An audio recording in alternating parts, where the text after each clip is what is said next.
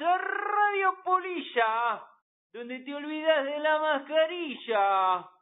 Les habla Armando Bulla, hoy con la previa del Cádiz Club de Fútbol, Real Valladolid. Cubo Badis Pisa, ¿por dónde voy a ir? A Cádiz, a la tacita de plata, a seguir a mi pusela. ¿Y por qué se le llama tacita de plata? Han de saber que Cádiz es el asentamiento fenicio más antiguo de Europa Occidental. Cádiz procede de la palabra griega kados, que significa taza, y cuyo diminutivo es Cádiz, o sea, tacita. Y lo de la plata le viene por el brillo plateado que le otorga el océano Atlántico.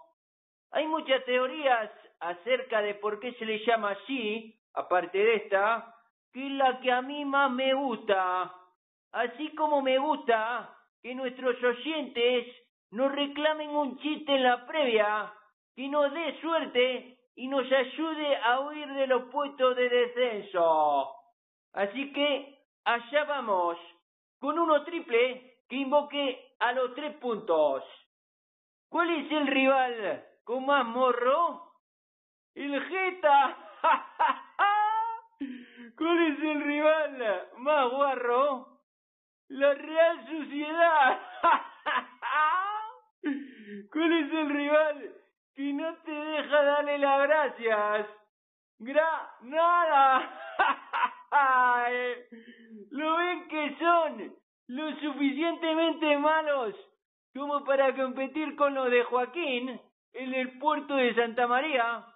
Paisano, por cierto, del extremo izquierdo del Racing Club portuense, Rafael Alberti, que dijo una mañana de diciembre, me marché con el puño cerrado, vuelvo con la mano abierta. Y así es como queremos que vaya y vuelva nuestro equipo, con el puñal entre los dientes, tenso, para regresar relajado tras el trabajo bien hecho. Y quien sí que hace bien su trabajo, los resultados le avalan, es nuestro colaborador habitual, el hombre que surgió del frío, el predictor del fútbol internacional. Dale mamá que se viene, el doctor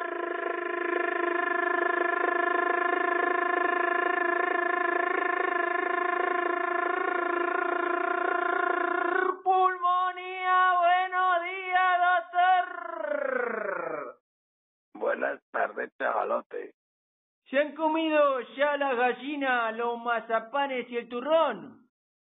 Pues bueno, no sé ese era el objetivo, pero le enseñé a una a pelar los langostinos y se me ha puesto hincha a langostinos con mayonesa y ahí la tengo en la cama. ¿Habrá engordado mucho más que la otra? Pues la otra está buscándose el tapete con las cartas para el julepe, pero ya no es lo mismo, claro, porque sé que voy a palmar. ¡Ah, ah, ah! bueno, doctor, vamos a la harina. Estamos de nuevo en los puestos de descenso. Aunque la tabla esté pareja, ¿cómo se gestiona esta situación con los jugadores? Bueno, yo creo que eso, como bien dices, al estar la clasificación tan constreñida y estreñida, a los jugadores les da un poco igual. Como dejamos en el aire la semana pasada, la jornada pasada, me preocupa más cómo gestiona el míster. Ese entorno o esa presión que no sé si viene del club o de las hordas para tener la mente fría y plantear mejor los partidos. Ajá. Además, tras la dura derrota contra el Fútbol Club Barcelona, vuelve la realidad de nuestra liga con uno de los cuadros que en teoría es de los que se jugarán las habichuelas con nosotros. ¿Cómo ha de afrontar el Valladolid este encuentro, doctor? Bueno, hasta la vecina mía del gato, que es del Betis, sabe y espera que el Carranza sea una emboscada. Eso no hace falta ser un un lumbreras para saberlo. Solo esperamos, repito, que nuestro técnico, antiguo mejor jugador González, va a renovar el cargo a mejor jugador, empieza a levantar el vuelo y se olvide del dires y diretes y lo que dirán. Claro, buscar un poco ser más férreos ahí, tanto en centro del campo como en defensa, ¿no, doctor? Eh, ajustarse bien los machos y ver eh, cómo sale el partido, esperar, esperar nuestro momento. Ya te dieron una lección, el Pintín Coeman este, poniendo un puñal en, la boca de los jugadores del Barcelona, que no son precisamente legionarios Así que toma nota de lo que te vas a encontrar allí. Se acerca, Flaco, el mercado de invierno y más prevé salidas y la llegada de un cuarto delantero. ¿Cómo ves vos este mercado en general y, cómo no, también para el? Bueno, como nuestros fieles oyentes saben, desconfío mucho de los mercados de invierno y este año más. Si en verano no había parne, ni había dinero, ni había que, había que hacer encaje de bolillos para buscar jugadores buenos, baratos. Este año lo mejor es quedarse en casa, como decía que él, y no hacer el canelo. Uy, además te viene alguno con el virus y la armas. Casi mejor quedarse como estamos, ¿no? Ah, ah, ah. Por cierto. Mal me refería, perdona a que si vas a fichar encima, como decíamos, tienes un conflicto con dos delanteros que son válidos, como fiches a otro, pues es el acabose. Queríamos un sofá, como decía Ken, y nos trajeron una tele, pero en blanco y negro. Ajá. Y, y recordá, Flaco, la gran venta del verano por 12 kilos Salisu, pues aún no ha debutado con el Southampton en la Premier, Buena jugada hizo Mag, nada más acabar la pasada liga con esta venta, ¿no verdad, maestro? Ahí sí que es verdad que la dirección deportiva de Valladolid se ha manejado estos años muy bien con las salidas y, y entradas y los movimientos de los jugadores. Si te remontas a los fichajes anteriores, cuando no había ni un duro hay que reconocer que se han ganado la confianza en conocer jugadores. Pues sí, sí, la verdad es que sí que la tenemos, en realidad más el porcentaje de acierto es mucho mayor eh, que lo desastre que los hay, por ejemplo, aquel que está en Turquía, el delantero ese que se trajo, pero ya no sé si lo trajo ese Ronaldo directamente o más tuvo que ver. Pero bueno, vamos a centrarnos en lo que quiere la, audiencia, que está esperando mordiéndose las uñas, al pronóstico, y además con 48 horas de antelación, del doctor, patrocinado por Colchones Agustín, la cama de los deportistas, y es que el descanso es parte del entrenamiento. Colchones Agustín, ya en los grandes almacenes de tu ciudad, y hace la vida más cómoda. Nos preguntamos, doctor, ¿qué pasará en el Carranza? ¿Podés compartir con la audiencia el pronóstico?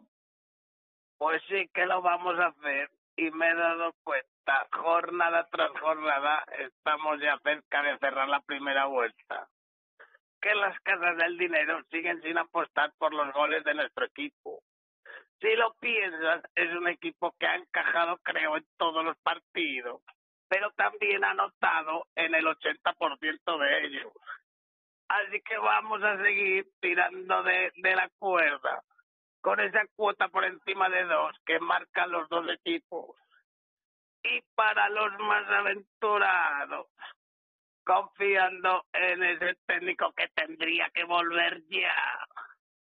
Un buen planteamiento del Valladolid que sí que tiene arriba más pólvora que el Cádiz y es que marcan los dos y gana el Valladolid, que ahí sí nos vamos a cinco y pico a uno, pero no es, no es moco de gallina.